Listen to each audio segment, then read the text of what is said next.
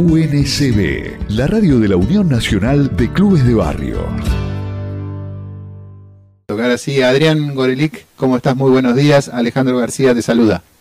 ¿Qué tal? Buenos días, Alejandro. Muchísimas gracias por el llamado. No, no, gracias por, por esta comunicación. Bueno, estábamos hablando del documento ¿no? que se dio, eh, que se hizo público en los últimos días, impulsado eh, por vos, entre otros, y también bueno, estábamos repasando la firma de, de los intelectuales que, que, lo están apoyando. ¿No crees realmente que, es una amenaza a la democracia la, eh, si Javier Milei llega a la presidencia? Bueno, sí, claramente, digamos, la, todas sus declaraciones van en ese sentido, digamos, en un sentido, por un lado, por, por el nivel de, de, de violencia que ha, digamos, incorporado en el debate, en el debate público. Milei no sabe hablar de, del resto de las personas, digamos, sin, sin insultar, sin, sin agredir, pero eso sería había sido pintoresco mientras no parecía que iba a llegar a la presidencia, digamos, pero ahora el problema es otro. Pero lo que más nos preocupa no es solo ese, ese tipo de discurso, digamos, que, que incluso puede modificarse, sino algo mucho más profundo, que es que están llevando adelante una reivindicación de la dictadura militar que durante los 40 años de democracia nunca había ocurrido. Es la primera vez que puede llegar a, gobernar el país un, un, grupo, un equipo que evidentemente tiene una visión de la historia que rompe el pacto democrático iniciado en 1983.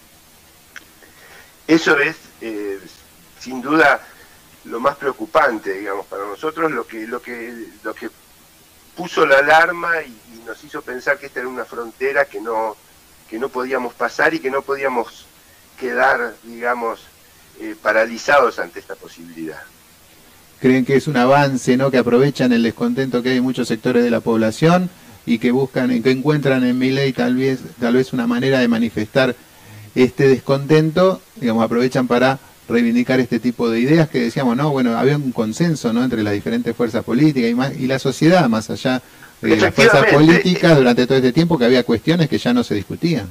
Efectivamente, ese es el tema. A ver, hay dos, hay dos cuestiones que son, que están separadas y que nos tienen que hacer reflexionar. Una es por qué tanta gente lo vota. Y esto es evidente, está hablando de muchas cosas. En principio, está haciendo un balance que, que tiene que ser un llamado de atención sobre estos 40 años de democracia. Las cosas no han funcionado bien, tiene que haber muchos cambios, se tienen que hacer muchas reformas. Eso es evidente porque el, el, voto implica un, un, hastío muy generalizado que es un, una señal de alarma para la democracia. Esa es una cuestión. Hay, eh, digamos, es legítimo el hastío y hay que saber interpretarlo y hay que saber entender qué es lo que está pasando con ese voto. Esa es una cuestión. La otra cuestión es que se armó ahí una coalición entre una suerte de eh, liberalismo radical, eh, casi hasta la caricatura, y eh, una reivindicación del partido militar como no se daba en Argentina en los últimos 40 años. Eso es un, digamos, vino asociado a algo que realmente se podría pensar como contingente, digamos, porque no necesariamente eh, Milei tenía que poner como vicepresidenta a Villarruel, pero lejos de ser contingente, está volviendo a reunir en la Argentina una coalición que fue fatal para la historia argentina. Entonces, realmente eso es lo que nos, nos está movilizando. La idea de que, porque está la, el, el, otro aspecto de por qué gana Milei, bueno, Milei gana porque se agotó la grieta, pero al mismo tiempo que se agotó y para un montón de gente ya no da ninguna respuesta, el resto de la sociedad que sigue siendo mayoritaria queda aferrada a la grieta y le resulta imposible armar un frente democrático, crear una barrera democrática contra el avance de Milei. Entonces estamos en esa especie de impotencia y ahí es cuando nos dijimos, bueno, hay que decir algo para empezar a romper esa impotencia. ¿Creen ustedes, justamente iba a hacer eh, una pregunta con respecto a eso, hacen un llamado a las fuerzas políticas que en el caso de haber una segunda vuelta frente a mi ley puedan lograr el consenso necesario para todos votar en contra. ¿Alcanza con el votar en contra si no se tienen alguna alguna agenda de temas comunes, ¿no? Que, que todavía es difícil comprender, ¿no? Como con tantos 40 años de democracia y las principales fuerzas políticas, hay temas centrales que todavía no se pueden poner de acuerdo. Pero bueno, más allá que eso daría para también otro otro análisis. ¿Pero lo creen posible en el poco tiempo que queda de acá a octubre?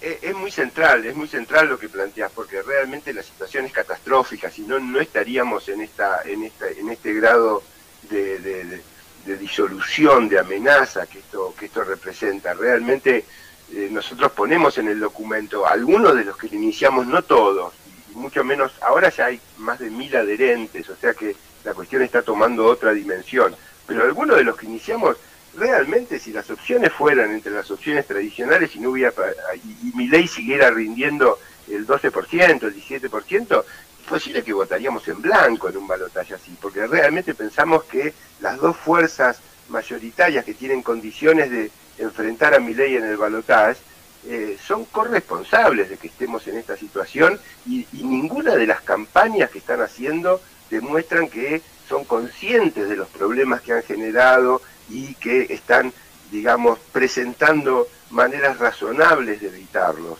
Entonces, eh, eh, estamos en un problema muy grave y a pesar de eso, justamente por eso sentimos que estamos paralizados, pero a pesar de eso tenemos que salir de la parálisis porque lo que viene puede ser muchísimo peor, está, está, digamos, está claro que puede ser muchísimo peor si apelamos a la, experiencia de Brasil, etcétera. Entonces, lo que decimos nosotros es, bueno, ambas fuerzas, pese a sus candidatos, pese a lo que están diciendo, tienen reservas democráticas que podrían, digamos, ser convocadas para justamente tratar de evitar esto que puede pasar, que es el triunfo de una fuerza que directamente descree de todo el pacto democrático. Adrián pone justamente como ejemplo la experiencia brasileña. ¿Cómo sería eso traspolado acá a la Argentina? En, realidad, eh, Bolsonaro fue el producto de cosas muy particulares de Brasil que no se podría decir que esto sería igual porque no lo es, a pesar de que mi ley toma muchísimos elementos del discurso de Bolsonaro. Pero una cosa es el discurso y otra cosa es la realidad social y política. Lo que nosotros mostramos del ejemplo de Brasil es que las fuerzas que parecían eh, irreconciliablemente enemigas, la propia grieta brasileña, digamos, fue lo que habilitó que el Bolsonaro subiera y que produjera cuatro años de un retroceso extraordinario. Y para poder sacarlo del poder, tuvieron que unirse esas fuerzas que parecían irreversiblemente enfrentadas. Entonces digo, ¿no podríamos aprovechar la experiencia y ver si no podemos evitar eh, y poder ahorrarnos esos cuatro años haciendo algunos acuerdos, haciendo eh, alguna, poniéndole, y acá el ejemplo suele ser Francia, poniéndole una barrera. Ustedes saben que en Francia hace tiempo ya eh, es muy habitual que la primera vuelta la gane Marine Le Pen con un discurso absolutamente antidemocrático y que en la segunda vuelta se arma una especie de barrera que vota al más votado, incluso tapándose la nariz. Digo, la izquierda no, le hizo ninguna gracia votar a Macron, que también tenía un programa muy de derecha, digamos, pero una cosa es un programa de derecha y otra cosa es una ideología que directamente descree de eh, pacto democrático. Adrián, dijiste que tenían eh, más de mil firmas ya con este documento. ¿Desde sectores políticos se han comunicado con ustedes más allá de, la firma eh, puntual? No, la verdad que no, la verdad que no, y, estamos pensando, digamos, es evidente que las propias campañas están maniatando a muchos políticos que nos han sí, se han comunicado para hay, hay algunas firmas sueltas, pero uno podría decir que por ahora son de figuras políticas que no tienen una, una, un rol central en el momento de esta campaña. Pongo, por ejemplo, Juan Manuel Casela, Julio Bárbaro, etcétera. Eh, pero eh, nos estamos preguntando justamente si posiblemente no, no, no será, que, eh, digamos, Queremos que nuestra campaña haga un efecto desde antes de la primera vuelta. ¿Por qué? Porque muchos nos dicen, estas son campañas que se hacen en la segunda vuelta.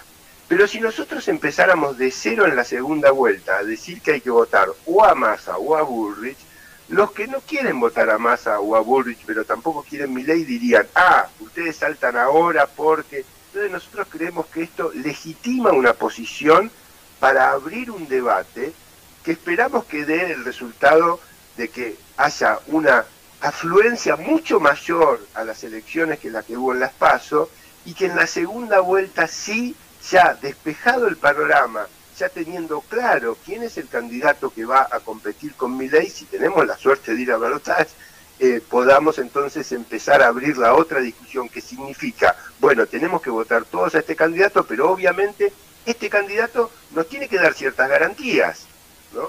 Pero nos parece que esa sí es una discusión más política para la segunda vuelta. Lo que estamos intentando ahora es abrir el debate y creemos que de alguna manera lo estamos logrando. ¿Por qué?